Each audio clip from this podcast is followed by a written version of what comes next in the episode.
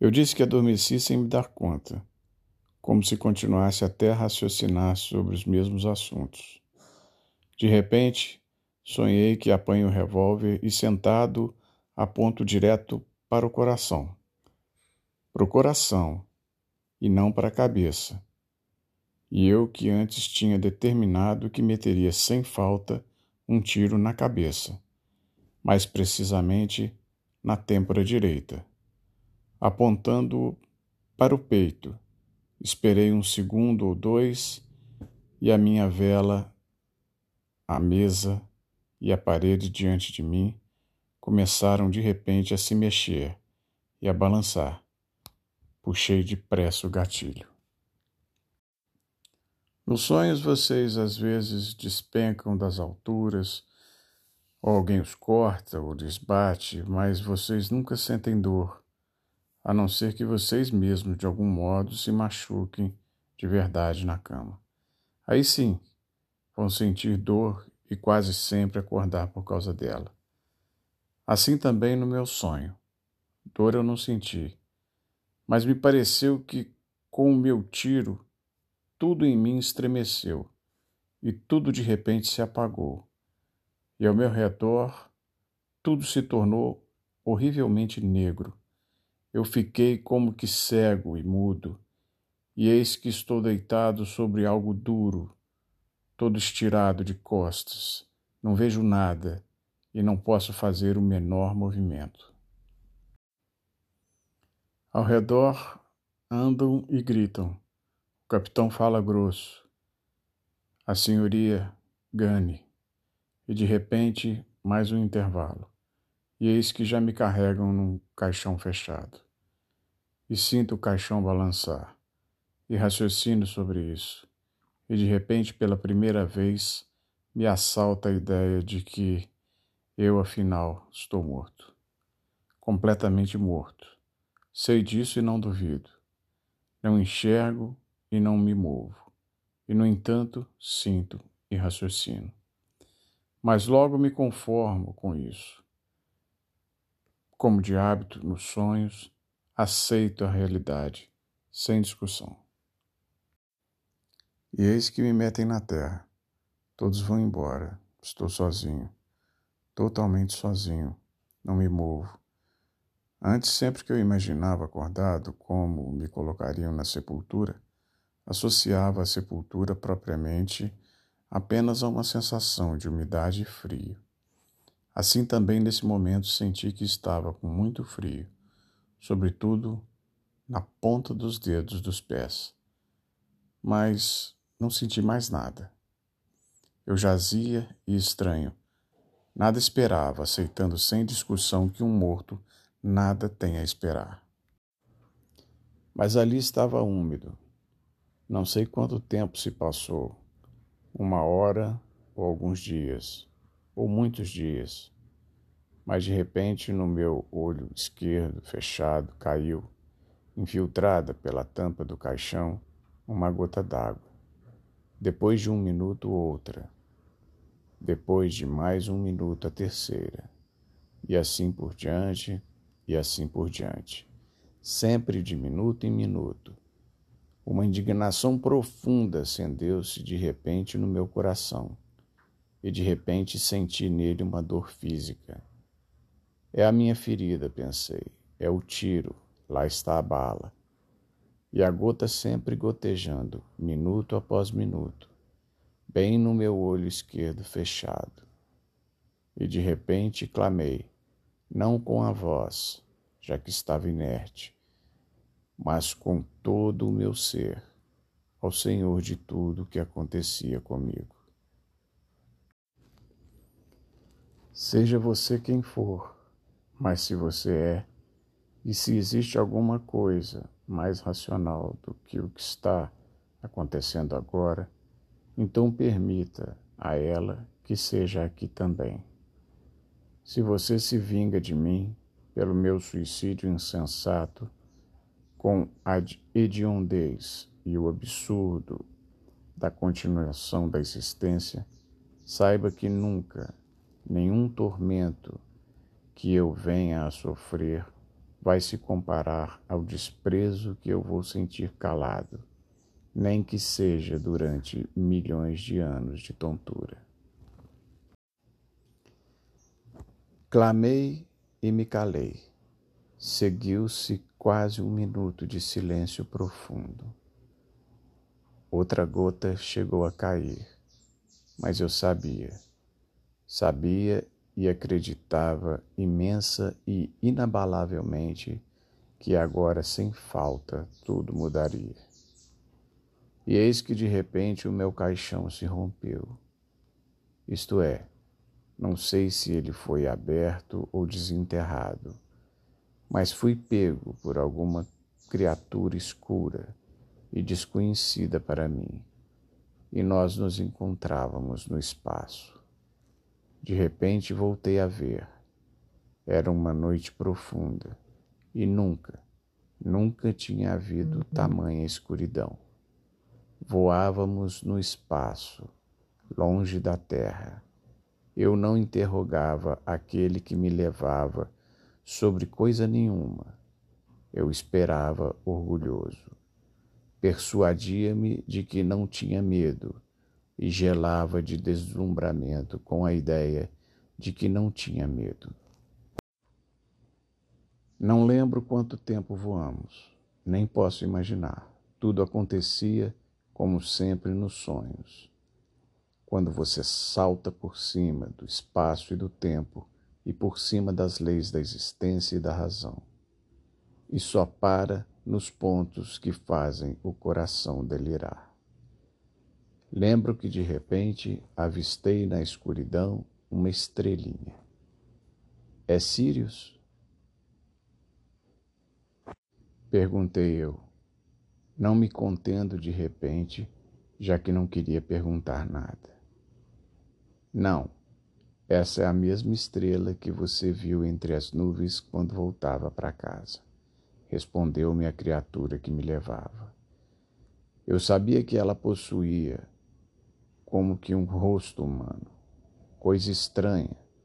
Não gostava dessa criatura. Sentia mesmo uma aversão profunda.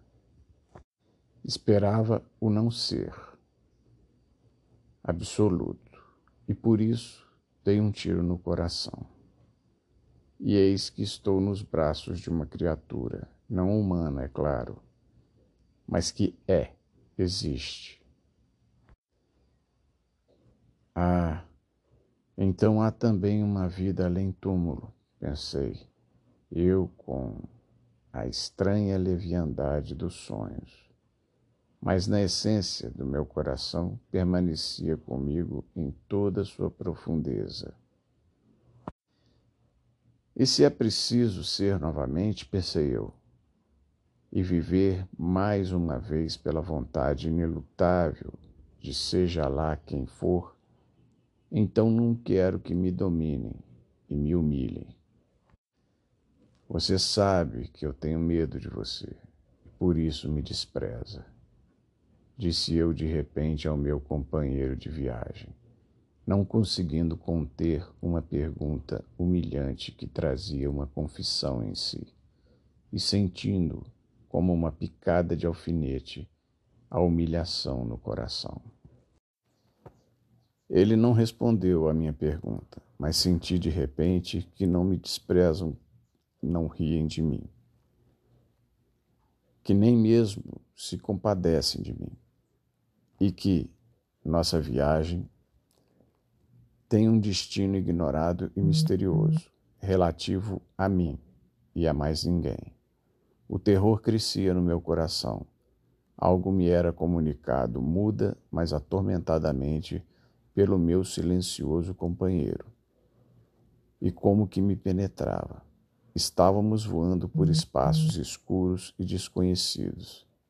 Fazia tempo que já não via constelações familiares ao olho.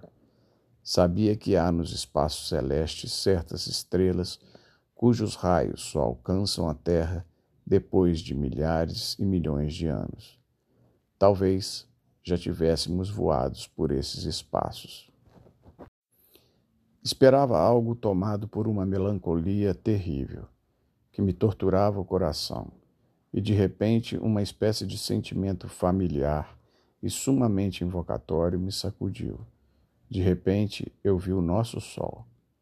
Sabia que não podia ser o nosso sol, que gerou a nossa terra, e que estávamos a uma distância infinita do nosso sol.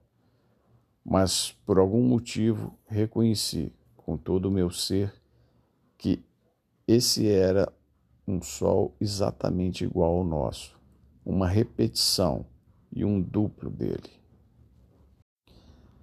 Um sentimento doce invocatório começou em êxtase a ressoar na minha alma. A força motriz do universo, desse mesmo universo que me deu a luz, pulsou no meu coração e o ressuscitou. E eu pude sentir a vida, a vida de antes, pela primeira vez desde a minha sepultura. Mas se esse é o Sol, e o Sol, se esse Sol é exatamente igual ao nosso, gritei, então onde está a Terra? E o meu companheiro me apontou uma estrelinha que reluzia na escuridão com um brilho de esmeralda. Estávamos voando direto para ela. Serão possíveis tais repetições no universo? Será possível que seja assim a lei da natureza? E se lá está a terra, será possível que ela seja igual à nossa, exatamente igual, desgraçada, pobre, mas preciosa e para sempre amada, que gerou, até nos seus filhos mais ingratos, o mesmo torturante amor por si, como a nossa?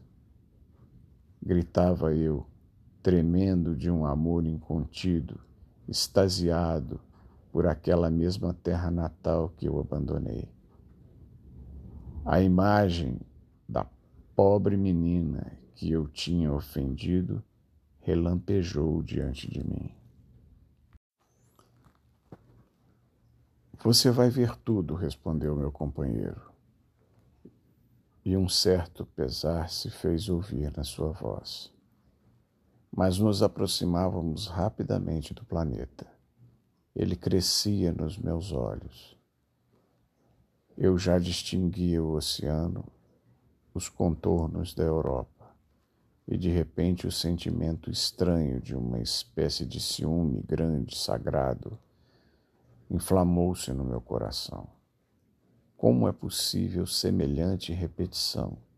E para quê? Eu amo.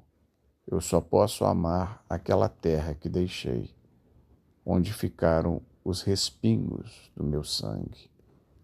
Quando eu, ingrato, com um tiro no meu coração, extingui a minha vida. Mas jamais, jamais deixei de amar aquela terra e mesmo naquela noite, ao me separar dela, talvez a amasse com mais tormento do que nunca. Existe tormento nessa nova terra? Na nossa terra não podemos amar de verdade senão com o tormento, e só pelo tormento. De outro modo, não sabemos amar e não conhecemos amor diferente. Eu quero o tormento para poder amar. Eu tenho desejo, eu tenho sede, neste exato instante de beijar, banhado em lágrimas, somente aquela terra que deixei. E não quero, não admito a vida em nenhuma outra. Mas o meu companheiro já tinha me deixado. De repente, como que sem atinar com nada, eu estava nessa outra terra sob a luz radiante de um dia ensolarado e encantador, como o paraíso. Eu me achava, ao que parecia, numa daquelas ilhas que formam na nossa terra o arquipélago grego, ou em algum lugar na costa do continente vizinho a esse arquipélago. Ah, tudo era exatamente como na nossa terra, mas parecia que por toda parte rebrilhava uma espécie de festa, um triunfo grandioso, santo, enfim, alcançado. Um carinhoso mar de esmeralda batia tranquilo nas margens e as beijavas, e as beijava com um amor declarado, visível, quase consciente. Árvores altas, belíssimas, erguiam-se com toda a exuberância das suas floradas. E as suas inumeráveis folhinhas, estou certo disso, me saudavam com um farfalhar tranquilo e carinhoso, e como que pronunciavam palavras de amor. A relva ardia com vívidas flores aromáticas.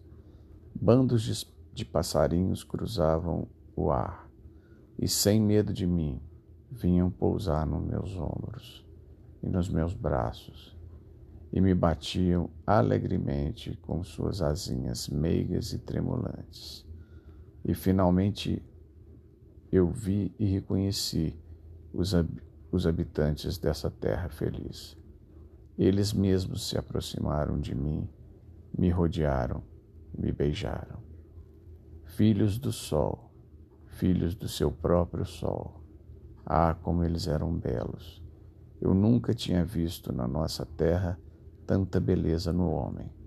Só nossas crianças, mas seus mais nos seus mais tenros anos de vida. É que talvez se pudesse achar um reflexo, embora distante e pálido, de tal beleza. Os olhos dessa gente feliz reluziam com um brilho límpido. Os seus rostos irradiavam uma razão e uma certa consciência que já atingiu a plena serenidade. Mas esses rostos eram alegres, nas palavras e nas vozes dessa gente soava uma alegria de criança. Ah, imediatamente no primeiro olhar que lancei aos seus rostos, entendi tudo. Essa era uma terra não profanada pelo pecado original. Nela vivia uma gente sem pecado.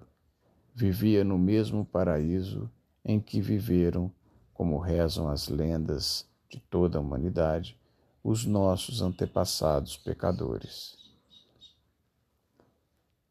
Apenas com a diferença de que aqui a terra inteira era em cada canto um único e mesmo paraíso. Essas pessoas, rindo alegremente, se achegavam a mim e me afagavam. Levaram-me consigo e cada uma delas queria me apaziguar.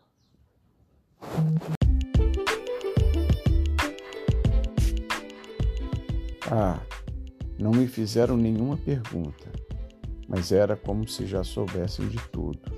Assim me pareceu. E queriam expulsar o mais depressa possível o sofrimento do meu rosto.